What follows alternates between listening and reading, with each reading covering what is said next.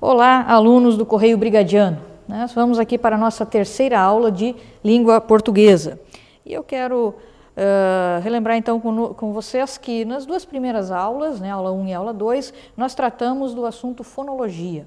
Quando nós olhamos para a gramática de um modo geral, né, ela tem algumas divisões. Né? Ela é dividida em fonologia, morfologia e sintaxe. A parte da fonologia nós já fizemos, né? E agora, então, nós vamos entrar na parte da morfologia. É importante lembrar aqui que nessa parte de morfologia é uma parte, vamos dizer, maior da, da, da parte da gramática, em que nós vamos ter aqui a questão de estrutura de palavras, formação de palavras, classes gramaticais e seus usos, certo? Isso significa então que nós não vamos ver nada de sintaxe ou de fonologia nesse período? Não, nós vamos, as coisas na prova, numa prova de concurso, elas se misturam. Então, muitas vezes nós vamos ter uma questão que vai aparecer uma, uma pergunta sobre fonologia misturada com uma de morfologia que está também ligada de sintaxe. Então, tudo isso fica junto em determinadas provas, em determinadas perguntas. Então, de vez em quando, nós vamos retomar. Olha, vocês vão lembrar, na aula 1, na aula 2, nós vimos isso, e a gente vai assim uh, caminhando. Mas hoje nós vamos então in, uh, iniciar a morfologia, tá? começando com a questão de estrutura de palavras. Né? As palavras elas vão se estruturar de uma forma eh, ou de outra, né? e nós precisamos então entender um pouquinho sobre a estrutura de palavras. Nós começamos então com um conceito bem básico né, quando a gente fala em estrutura de palavras, que é o conceito de morfema. O que, que é um morfema? O que é isso? Né? Um morfema é a unidade mínima que uh, traz significado, apresenta significado para uma palavra. Né? Então, é a unidade mínima significativa que compõe uma palavra. Agora, os morfemas, eles serão quatro. Nós temos quatro tipos de morfemas diferentes. O primeiro morfema é o radical.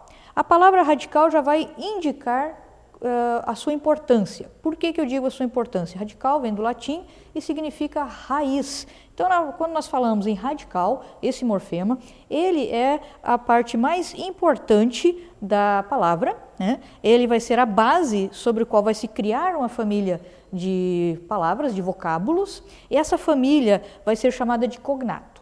É? Então, quando você ouvir falar ou você ler na prova a palavra cognato, você já sabe que se refere à mesma família de palavras. É, é aquelas que vão ter o mesmo radical, que vão estar baseados nesse mesmo é, radical.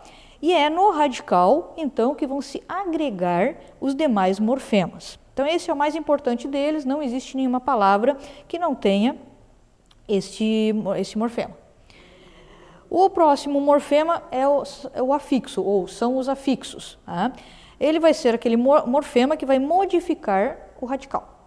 Nesse caso, ele vai estar ou anteposto ao radical, e nesse caso se chama prefixo, ou ele vai estar posposto ao radical, ou seja, o sufixo. Então, quando nós falarmos mais adiante é, na formação de palavras e falarmos em prefixo e em sufixo, né, vocês já sabem que são então esses é, afixos que vão se agregar ao radical, modificando o seu significado.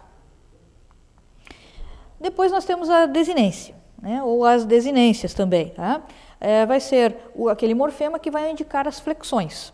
Então, aqui nós temos a desinência uh, tanto a verbal quanto a nominal, tá? nós temos duas possibilidades.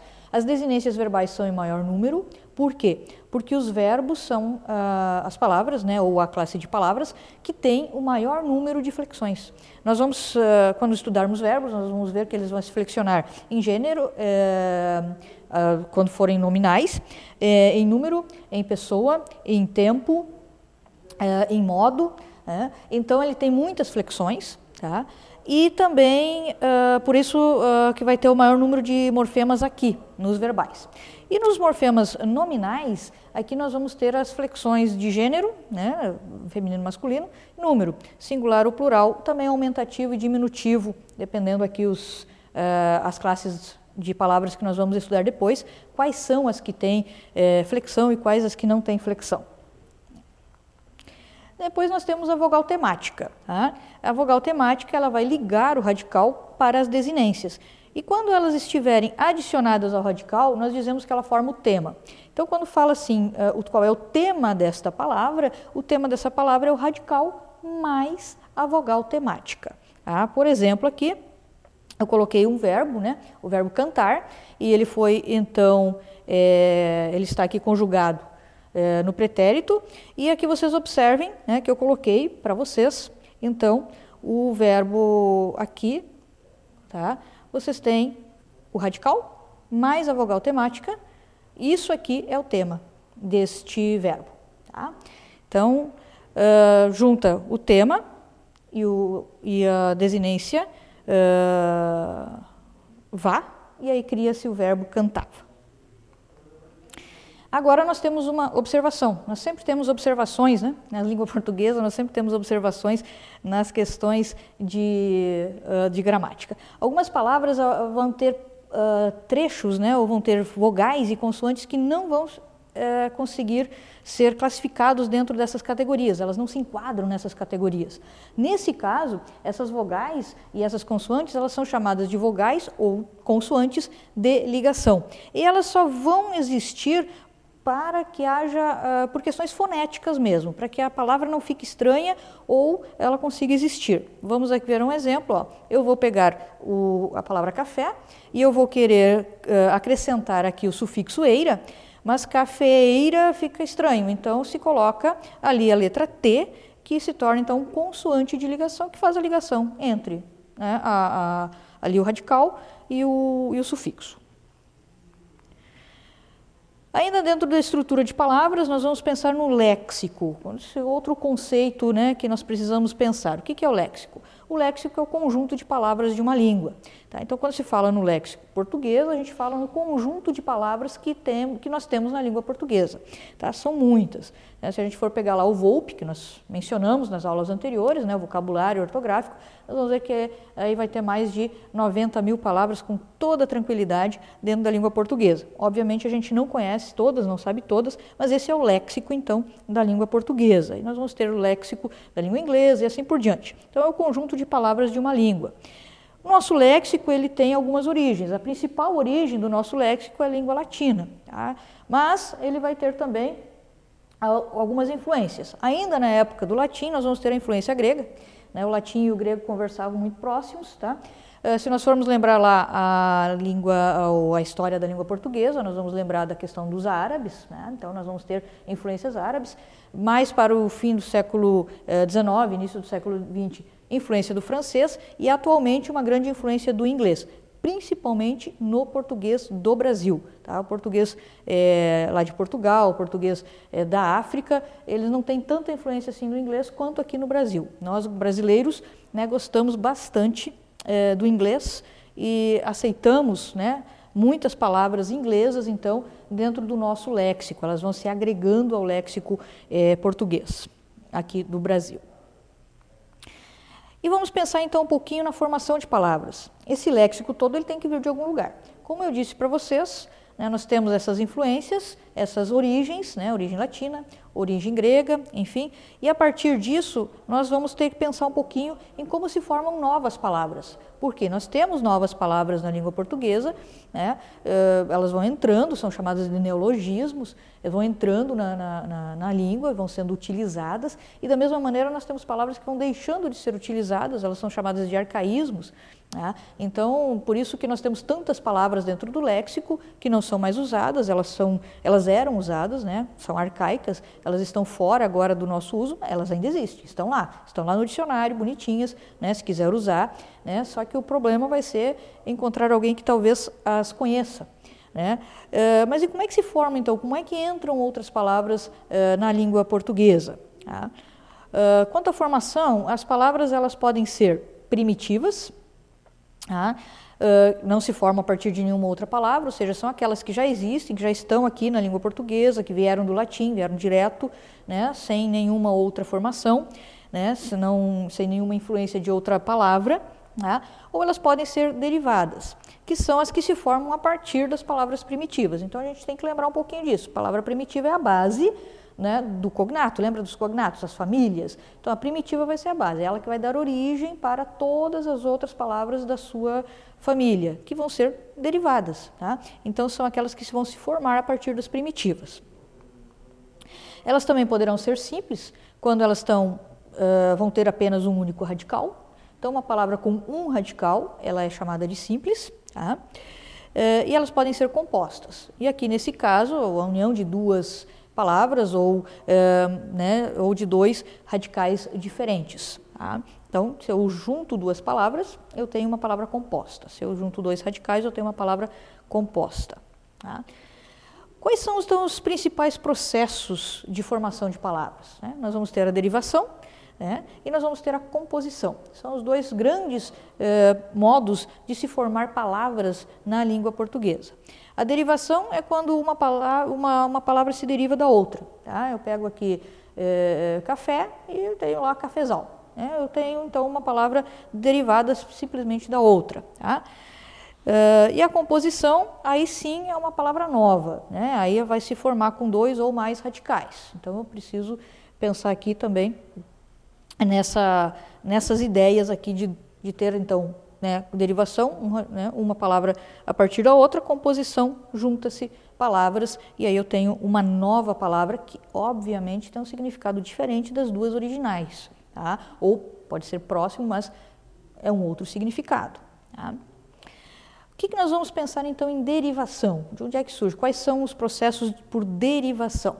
Nós vamos ter a derivação regressiva, tá? Essa aqui, a derivação regressiva, ela vai ser o quê? A supressão de um segmento final. Então, eu vou ter aqui, ah, importante isso aqui, supressão de um segmento final, de uma vogal temática, de uma desinência, de onde? De um verbo no infinitivo, preste atenção aqui. Ah, então, aqui, ó, quando é que eu vou ter é, derivação regressiva? Pega um verbo, suprime né, uma vogal temática e a desinência, ah, e acresce, uh, acrescenta né, uh, uma das três vogais temáticas nominais, a, e ou o. Por exemplo, aqui coloquei ajudar, né, pega o verbo ajudar, vai se retirar aqui a desinência final, e no caso aqui a vogal temática ficou a mesma, né, é, ficou ajuda. Mas então aqui o que, que eu tenho? Eu deixei de ter um verbo e eu passei a ter um substantivo, tá? Então, a ajuda vem, então o substantivo ajuda, vem do verbo ajudar por chamada derivação regressiva. A derivação imprópria. Tá? Uh, essa aqui é bem interessante porque essa aqui eles gostam de colocar em concurso, mais do que as demais. Né? A derivação imprópria o que, que é? É a troca de classe gramatical. Então vocês observam aqui, eu tenho aqui né, o exemplo, coloquei aqui, ó, olho azul, esse primeiro azul é um adjetivo porque ele está é, simplesmente é, aqui, é, dando uma característica ao olho. Né? Agora aqui, né, na segunda frase, o azul dos seus olhos, o que, que aconteceu? Ele passa a ser um substantivo. Como é que eu sei disso? Ele modificou-se na frase, é a frase que vai mandar isso, é na frase que nós vamos ver. Para que eu consiga perceber a derivação imprópria, ele tem que estar dentro de um contexto. Tá? Então, se eu só colocar ali a palavra azul uh, e vocês e pedir a classificação desta palavra, é, a classificação dela será é, adjetivo. Tá? As cores elas são como classificação básica adjetivo. Tá? Mas dentro de uma frase, como se pode observar aqui dentro de um contexto, ela pode se tornar um substantivo. Nesse caso, nós temos um, ah, uma derivação imprópria. Como é que eu sei que ela é um substantivo aqui? É, porque eu tenho aqui, né, olha só, eu tenho aqui esse O. Esse O é um artigo, nós vamos estudar aí nas próximas aulas, a classe gramatical artigo, e uma das funções do artigo é transformar palavras em substantivo.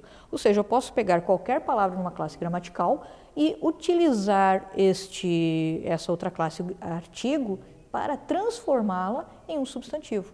Tá? Então, neste caso, é por isso, por exemplo, que nós temos o porquê junto com acento, que é substantivo, né, da aula passada, lembrem-se, eh, quando a gente falou sobre os usos dos porquês, e que eu disse, ah, ele é um substantivo e antes dele sempre vai ter um artigo. É o mesmo caso aqui, a derivação imprópria eh, consiste então nessa troca de classe gramatical. Eu sei que aqui que eu tenho um substantivo porque eu tenho um artigo na frente deste azul e o contexto me mostra que aqui ele está, está nominando, ele não está aqui adjetivando. Tá? Então, por isso que é uma derivação imprópria. Cuidem com essa, esse caso aqui, dentro de textos isso acontece e é ali que a banca vai buscar né, o, o seu, uh, o seu material para a questão, para a prova.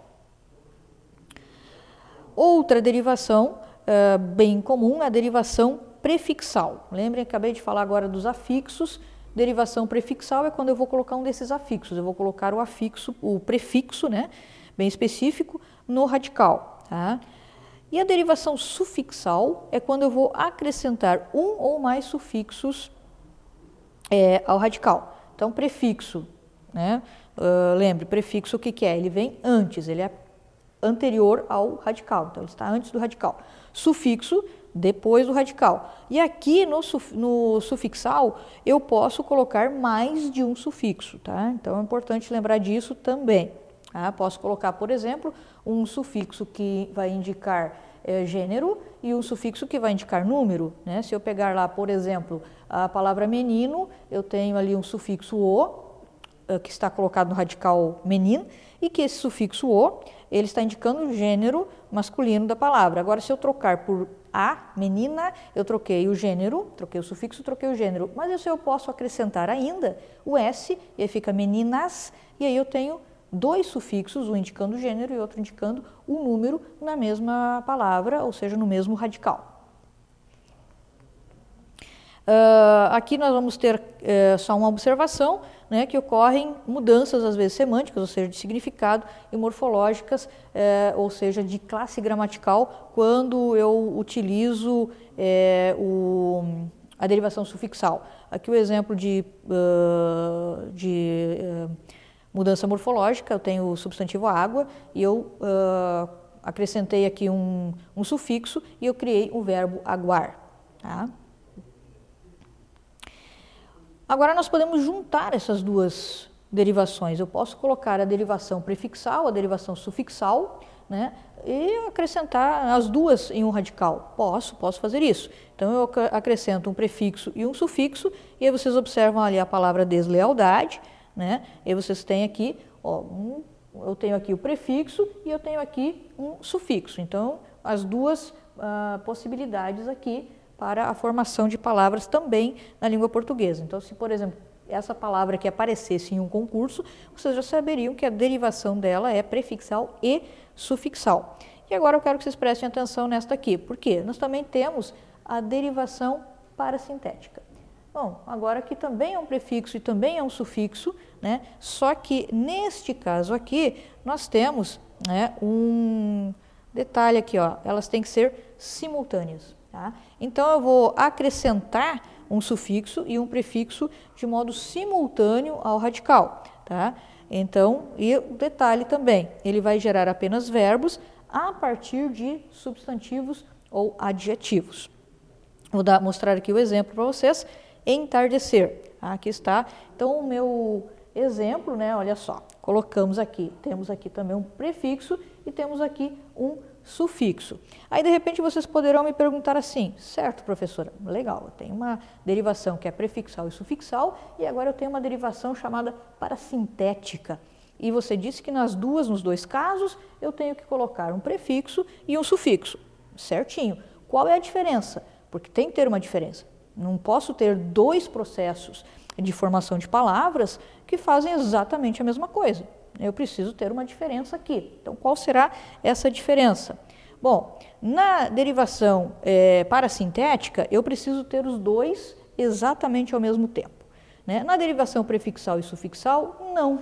Se eu tirar, por exemplo, a, o sufixo aqui, né, eliminar aqui o dade, eu ainda tenho a palavra desleal, mas se eu vier aqui e tentar tirar o sufixo é, da palavra entardecer, não existe a palavra entarde. Tá?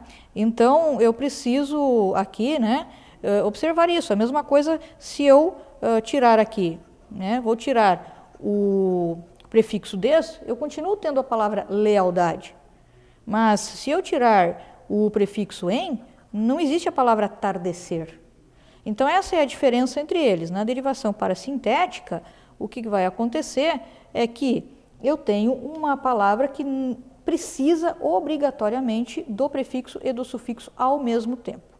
Tá? Por isso que é simultâneo. Enquanto que na derivação prefixal e sufixal, se eu tirar um deles, a palavra continua existindo, eu tenho uma outra palavra. Tá? Então eu não preciso dos dois ao mesmo tempo. Então essa é a grande diferença entre a derivação parasintética e a derivação prefixal e sufixal.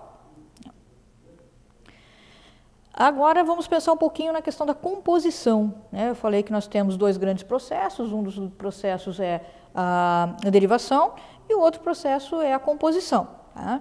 Na composição, então, nós vamos ter a união de duas ou mais palavras é, que, primitivas que vão apenas se justapor.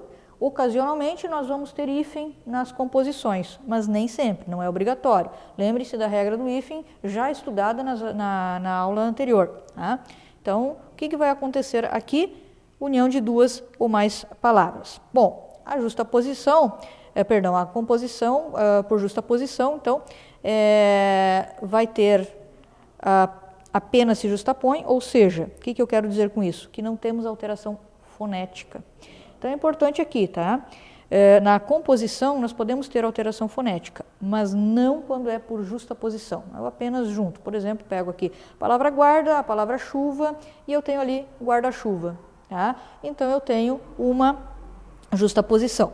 Agora, nesta outra aqui, que é a composição por aglutinação, eu vou ter também a união de duas é, é, ou mais palavras primitivas, só que aqui pode acontecer a supressão ou alteração fônica, alteração fonética de alguma delas. Então, supressão do que? Supressão de alguma palavra, né, de, alguma, é, perdão, de algum fonema, né, portanto, com alteração. Então, é, lembrar disso. Né, aglutinação nós vamos ter é, a, a alteração fonética. O exemplo aqui, aguardente, que é uma composição de duas palavras diferentes. Eu tenho a palavra água e eu tenho a palavra ardente. Quando eu junto uh, ambas, né, crio uma terceira, observem que aqui um dos as né, foi retirado, um dos fonemas a foi retirado, e aí eu tenho uma alteração fonética. Eu não digo água ardente, eu digo água ardente. Tudo numa vez só. Tá? Então, é, isso aqui é uma aglutinação. Os dois se aglutinaram. Tá? Alguns casos especiais, tá? E aqui também, né, normalmente nos casos especiais a gente vai ter, sim, uh, ou vão aparecer de uma ou de outra maneira nos concursos, né? O hibridismo é uma de, dos que gostam, de que a banca Fundatec gosta de usar, né? Não sei porque eles têm um, um quesinho, eles gostam desse hibridismo, né? Quando nós vamos ter morfemas de duas línguas diferentes. Então, se eu tenho lá um prefixo de uma língua, ou o radical de uma língua, o prefixo ou sufixo de outra língua, eu tenho então um hibridismo. Tá?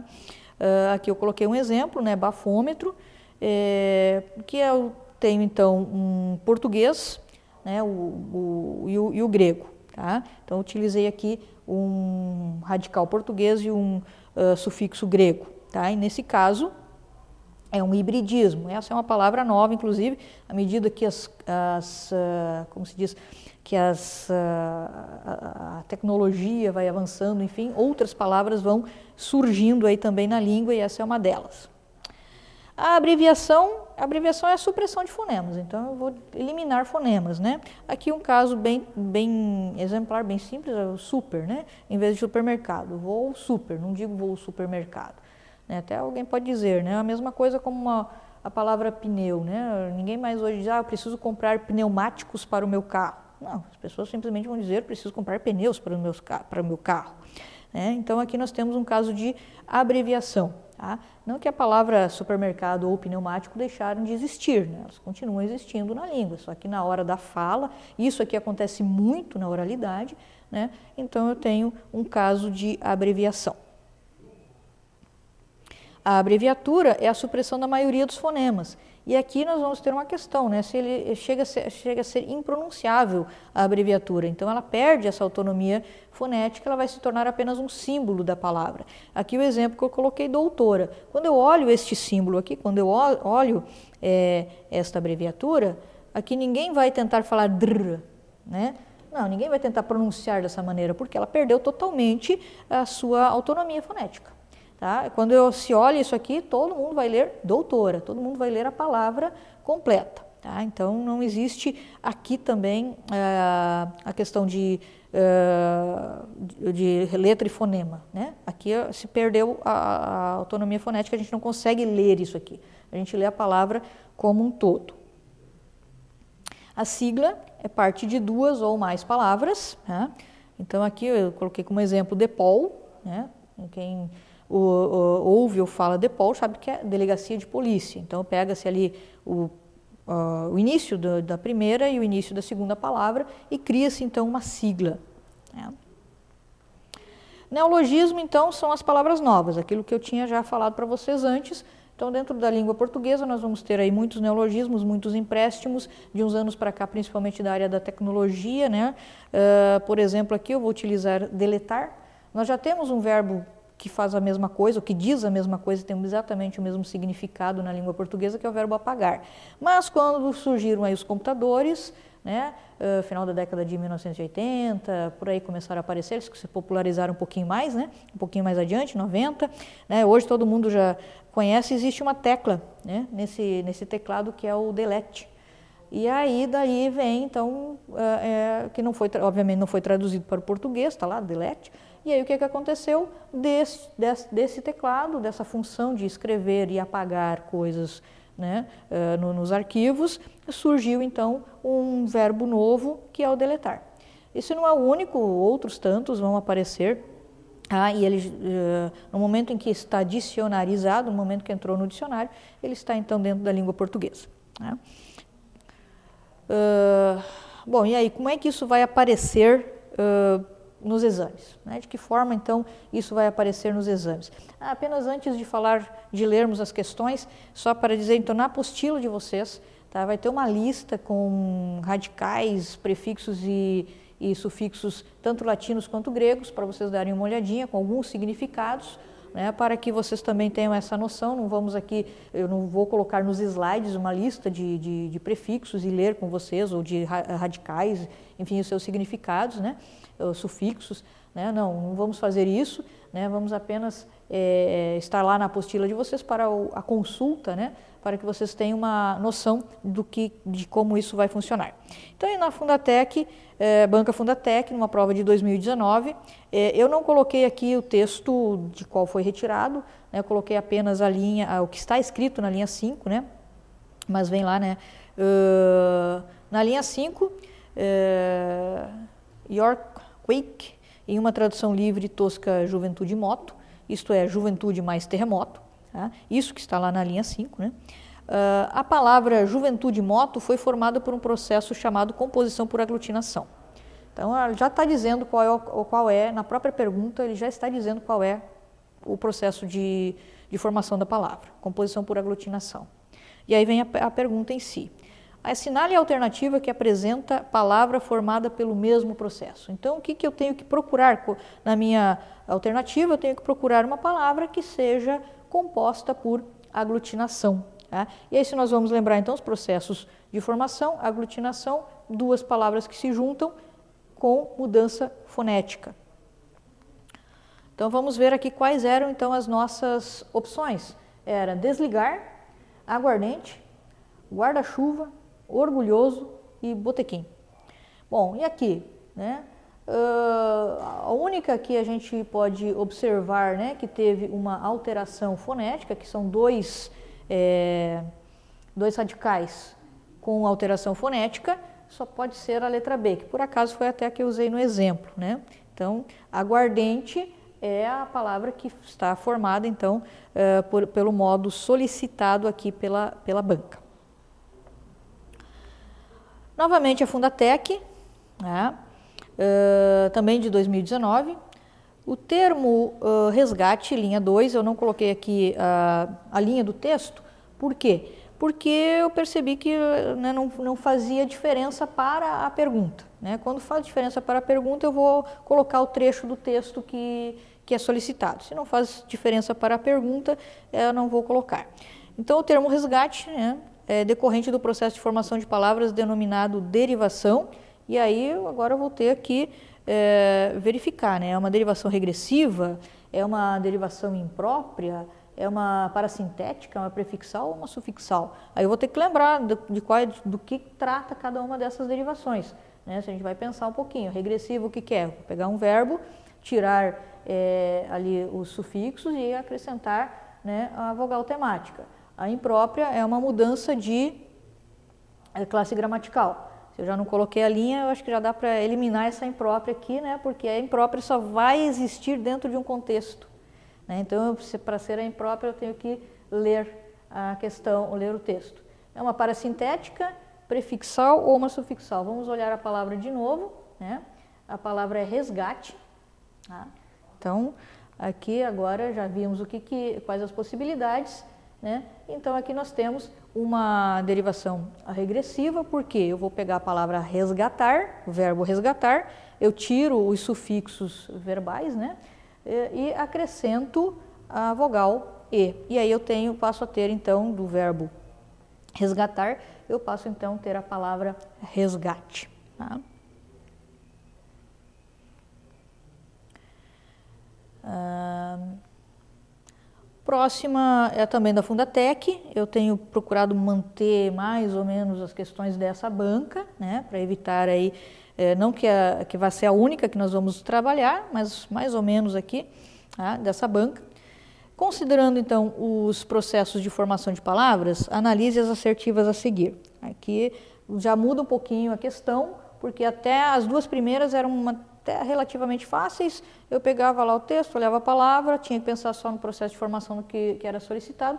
Aqui eles vão, vão fazer com que a gente analise então assertivas. Tá? Então vamos analisar as assertivas a assertiva 1 na linha 4, que eu também não coloquei, justamente porque é, não, nos, não, não havia necessidade. Né? A linha 4, a palavra youtubers é um empréstimo do inglês. Pode ser, né? Pode. Existe uma grande probabilidade, né? Uh, na linha 24, a palavra fetichização foi formada a partir do processo de hibridismo. Aí eu tenho que pensar o que é o hibridismo mesmo. Ah, o hibridismo é uh, pegar um radical de uma língua ou com um prefixo ou um sufixo de outra língua, né? Então, dá para pensar nisso, tá? Uh, na linha 30, o substantivo compra foi formado por derivação regressiva a partir do verbo comprar. E agora eu tenho que analisar, né? eu tenho que pensar um pouquinho. Ele, ele está perguntando quais estão corretas. Tá? Então, aqui é uma, uma Uh, vocês podem observar que numa mesma pergunta vai aparecer três possibilidades diferentes. Eles não colocaram, porque nas anteriores, nas questões anteriores, se nós formos pensar, colocavam uma palavra e davam as opções. Né? Aqui não, aqui eu tenho que analisar três possibilidades diferentes. Então vamos, a, vamos pensar aqui, youtubers é, é um empréstimo do inglês, né? fetichização, uh, hibridismo e compra do verbo comprar, né? regressiva, e aí eu tenho aqui as possibilidades. Só um, só a youtubers Está correta? Só dois, fetichização, essa palavra está me enrolando aqui na, na, na, língua, né? Ela, vai, é, ela que vai ser é, formada, então, é, por derivação é, parasintética, né? hibridismo, perdão, errei aqui, né? por hibridismo, ou apenas a três, né? com a regressiva. Agora vem né, o problema, um, o, apenas um e dois ou apenas um e três. Né? Eu sei que a 1 está certa, absolutamente certa, né? porque youtubers é muito claramente do inglês. Eu sei que a 3 também está certa, né? Porque está muito óbvio, e fica-se na dúvida agora né? se a 2 está certa. Mas, se eu sei que a 1 está certa e se eu sei que a 3 está certa, né? eu já tenho que eliminar a letra D. Porque ela não põe a 1 e a 3. Não põe 1, 2 e 3, ela põe só 1 e 2. Então, 1 e 3 por eliminação. Né? Eu eliminei aqui, o que, que eu fiz? Eu tenho certeza que o tubres é do inglês. Né? Eu tenho certeza que a outra é uma derivação do verbo, a 1 e a 3. Então, a 2 só pode estar errada. Tá? Por quê? Como é que eu vi isso? Analisando as possibilidades. Isso é leitura e interpretação. Eu tenho que interpretar a própria questão para perceber né, uh, onde é que está o problema aqui. Tá? Obviamente que eu tenho também que conhecer um pouquinho da questão das formações de palavra. Né? Se eu não tenho nenhuma noção do que é a formação de palavras, não consigo fazer essa questão.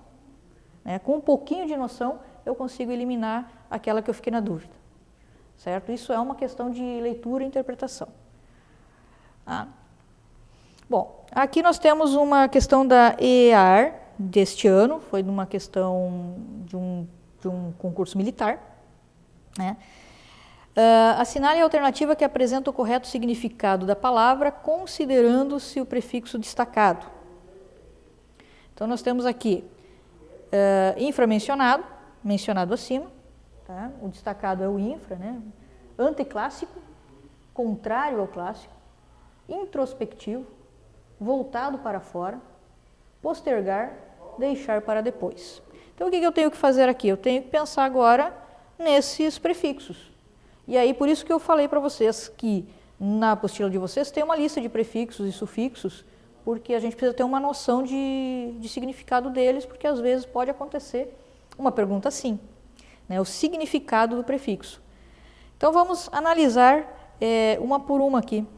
Bom, o infra, né, ele significa abaixo. Então eu já sei que esta alternativa não pode estar correta, porque está dizendo mencionado acima. Então, eu tenho noção de que o infra é abaixo, portanto, está errado. Anteclássicos, contrário ao clássico. O que, que é o ante? O ante indica uma anterioridade, algo que aconteceu antes. Né? Não tem nada a ver com o contrário. Aliás, tem um, e eles colocaram por que esse ante aqui? Porque eu tenho um prefixo anti com i, que significa contrário. Então aqui também eu tenho um pega-ratão, porque eu tenho um prefixo que é muito parecido com outro, mas que tem significados diferentes. Por quê? Ante significa algo que aconteceu antes. Tá? Então, anteclássico é o que vem antes do clássico. Tá? Não tem nada a ver com contrário ao clássico. E o introspectivo? Né? Eles falam aqui que é voltado para fora, mas intro é para dentro.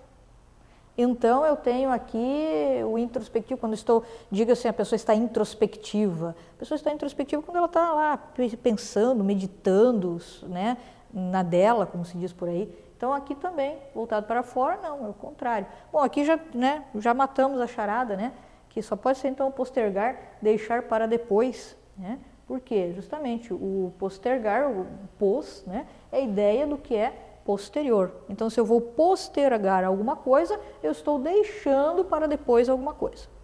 Tá? Então, é isso aqui que é a ideia de é, é, o significado então desses prefixos que dessa forma tam, também pode acontecer de cair num concurso.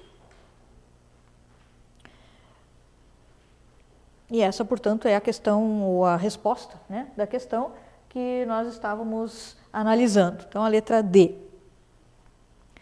Uma da VUNESP de 2021, prova da Polícia Militar de lá, neste ano, né? Brigada Militar da, lá é, é, é, em São Paulo é Polícia Militar. Uh, assinale a opção que apresenta em destaque um vocábulo formado por derivação imprópria e outro formado por derivação prefixal, respectivamente. Então, como é que eles, o que, que eles colocaram aqui? O que, que eu tenho que procurar aqui? Tá? Eu tenho que procurar duas coisas diferentes. Eu tenho que procurar uma derivação imprópria, e aí eu tenho que lembrar o que, que é derivação imprópria mesmo? Ah, derivação imprópria é quando eu tenho uma uh, palavra que é de uma classe gramatical e é usada como outra classe gramatical. Então ela troca a classe, né? troca a sua classificação. E um outro formado por derivação prefixal, respectivamente. Então, as duas têm que estar na sequência. Primeiro a derivação imprópria e depois a derivação prefixal. Então, vamos ver aqui. A proporção que alguns locatários abandonavam a estalagem. Letra B, mas o legítimo proprietário era um abastado conselheiro, homem de gravata lavada. Questão C, a casa que Dona Isabel esvaziou poucos dias depois do casamento de Pombinha. Letra D, a quem não convinha por decoro social aparecer em semelhante gênero de especulações. E letra E, um verdadeiro ódio de partido que os incompatibilizava com a gente do Cabeça de Gato. Isso aqui são trechos retirados de um texto de um livro, né? na verdade, pelo que eu estou vendo aqui, inclusive do Machado de Assis, né? senhor, da dona Pombinha aqui. Tá? Então, aqui nós temos que procurar agora, nestas alternativas, uma alternativa, que, uma que tenha uma palavra por derivação formada por derivação imprópria e um outro por derivação prefixal ao mesmo tempo. Né? Então vamos ver aqui, nós temos alguma coisa de derivação imprópria na alternativa A. A proporção que alguns locatários abandonavam a estalagem, não me parece que nós não temos nem derivação imprópria aqui nessa, nesta questão, nessa alternativa, e nem uh, prefixação também. É, tenho aqui um, locatários, que, é, que ela, mas não é, é por sufixação, não tem, né? Uh, mas o legítimo proprietário era um abastado conselheiro, homem de gravata lavada. Hum, poderia até pensar aqui, né? Uh, nós não temos, não, não temos aqui também, né? Uh, prefixação, aqui também não. Vamos tentar a próxima. A casa que Dona Isabel esvaziou poucos dias depois do casamento de Pombinha. Né? Pombinha é por sufixação, não temos prefixação aqui. Temos um, uma prefixação em esvaziou, mas aí nós não temos uh, né, de vazio, esvaziar, nós não temos uh, a derivação imprópria. Vamos então aqui a quem não convinha por decoro social aparecer em semelhante gênero de especulações. Hum, também não temos um verdadeiro ódio de partido, opa, começou aqui, né, que os incompatibilizava com a gente do cabeça de gato. Então aqui esse ódio de partido, a palavra partido é um adjetivo, mas aqui está sendo usado como substantivo. Aqui está a nossa derivação imprópria, né? E o incompatibilizava aqui também está aqui a nossa resposta, então, de, da questão que que precisava de duas palavras, né, que estariam em ordem respectiva. Tá? Então eu tenho que cuidar isso. Aqui estão as duas. Ó, tá? Então eu tenho aqui partido e o incompatibilizava. Estão aqui as respostas. Tá? Acredito que era isto, então, para a nossa aula de hoje. Espero ter ajudado vocês. Dúvidas, né? Bom, então vamos entrar em contato aí daqui a uns dias nas próximas, nas nossas lives. E aí, se você tiver alguma dúvida, alguma coisa, você pode já enviar a sua pergunta também.